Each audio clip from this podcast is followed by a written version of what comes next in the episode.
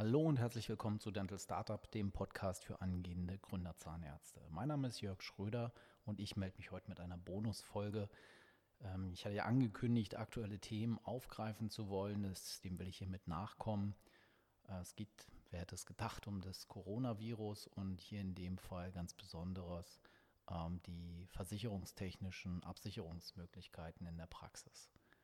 In aller Munde ist hier aktuell die Praxisausfallversicherung, ähm, die möglicherweise einen Schutz bietet in diesem Rahmen. Und nun ist die Frage, soll ich eben loslaufen und einen solchen Vertrag kaufen? Wie funktioniert der? Was macht der eigentlich? Das soll jetzt hier kurz erklärt sein. Die Praxisausfallversicherung ist eine Sachversicherung und funktioniert ähm, dahingehend oder deckt im Grunde genommen drei Schadensszenarien ab. Wir haben hier ähnlich wie dem Krankentagegeld eine Leistung, wenn der Behandler aufgrund von Krankheit oder Praxisinhaber aufgrund von Krankheit nicht arbeiten kann. Ähm, wir haben eine zweite Komponente, die Unfallfolgen absichert, also wenn er aufgrund eines Unfalls seinem Beruf nicht nachgehen kann. Und als drittes, und das ist das, was jetzt aktuell ist, ist das Szenario der Quarantäne was eben auch über die Praxisausfallversicherung abgedeckt.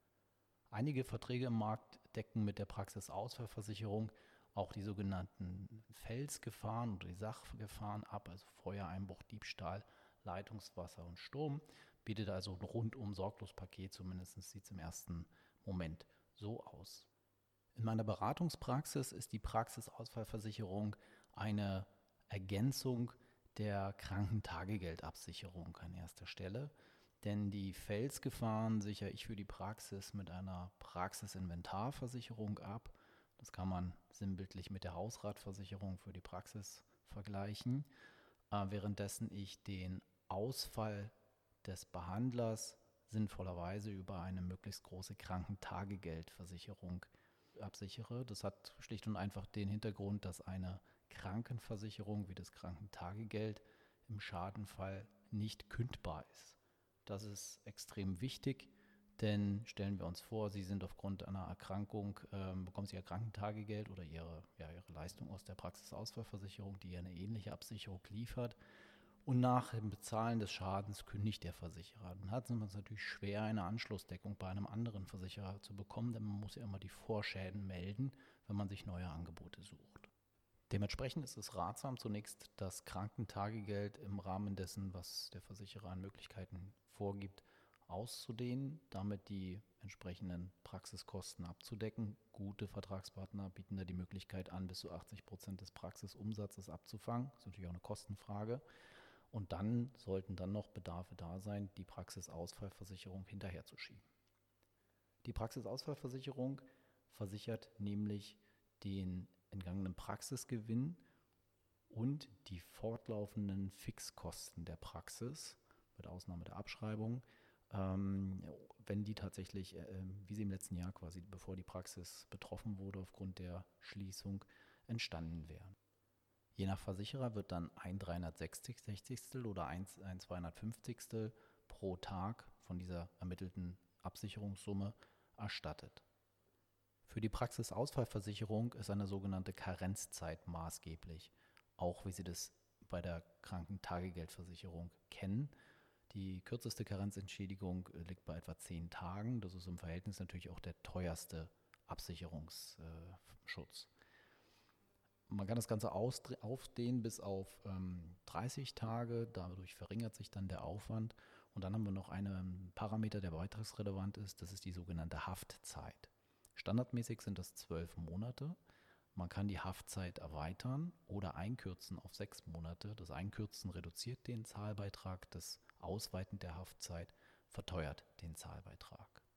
Zu guter Letzt ist auch noch das Alter des Versicherten maßgeblich, denn es gibt Zuschläge, je älter der Zahnarzt ist bei Abschluss, die Zahnärztin ist, umso teurer wird der entsprechende Vertrag. Als Sachversicherung wird die Versicherungssteuer noch hinzugezogen und so ergibt sich dann eine Gesamtsumme, die je nach abzusicherndem äh, Bedarf entsprechend hoch ist. Die Besonderheit hier nun im Zusammenhang mit dem Coronavirus ist die, dass hier die Karenzzeiten nicht gelten. Ähm, bei Quarantäne der Praxis aufgrund Betroffenheit des Praxisinhabers oder der gesamten Praxis ähm, ist eine Entschädigung auch schon unterhalb dieser zehn Tage möglich. Ähm, allerdings nicht für Schäden, die äh, für Karenzphasen, die kürzer als 48 Stunden ähm, über sich über weniger als 48 Stunden erstrecken. Abschließend bleibt noch zu erwähnen, dass es in der Praxisausfallversicherung ein Bereicherungsverbot gibt. Das heißt, die Leistung aus der Praxisausfallversicherung zusammengerechnet mit der Leistung aus der Krankentagegeldversicherung dürfen Sie nicht besser stellen, als würden sie normal wirken. Ähm, hier muss man also genau äh, drauf schauen.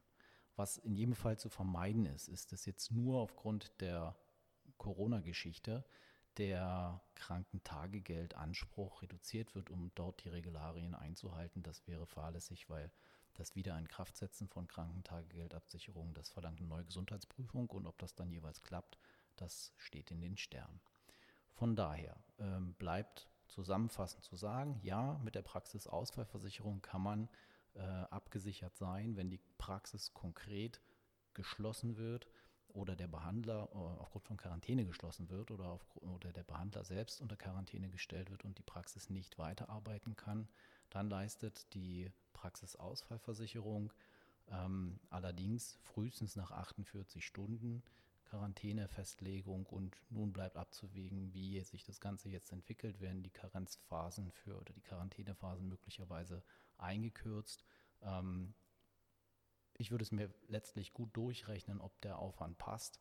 Wenn die Gesamtkosten der Praxis so hoch sind, dass wir feststellen, okay, unser Tagegeld reicht nicht aus, der Krankentagegeldversicherer liefert auch nicht mehr Deckung, dann kann man darüber nachdenken, hier eine Erweiterung über die Praxisausfallversicherung herzustellen, aber immer im Hinterkopf behalten, ein Praxisausfallversicherer wird bei einer hohen Schadenbelastung kündigen. Es gibt Gesellschaften im Markt, die werben damit, auf das Sonderkündigungsrecht im Schadenfall zu verzichten. Das ist ja schön und gut, aber spätestens zur nächsten Hauptfälligkeit wird ein Versicherer dann der sein Kündigungsrecht nutzen, wenn er absehen kann, dass dieses Geschäftsmodell für ihn langfristig nicht aufgeht. Das soll es von mir gewesen sein zum Thema Praxisausfallversicherung. Ähm, ja, danke, dass Sie dabei waren. Wenn es Fragen gibt, dann schreiben Sie mir gerne eine E-Mail an jschröder.zsh.de und seien Sie beim nächsten Mal wieder gern dabei, wenn es heißt Dental Startup, der Podcast für angehende Gründerzahnärzte.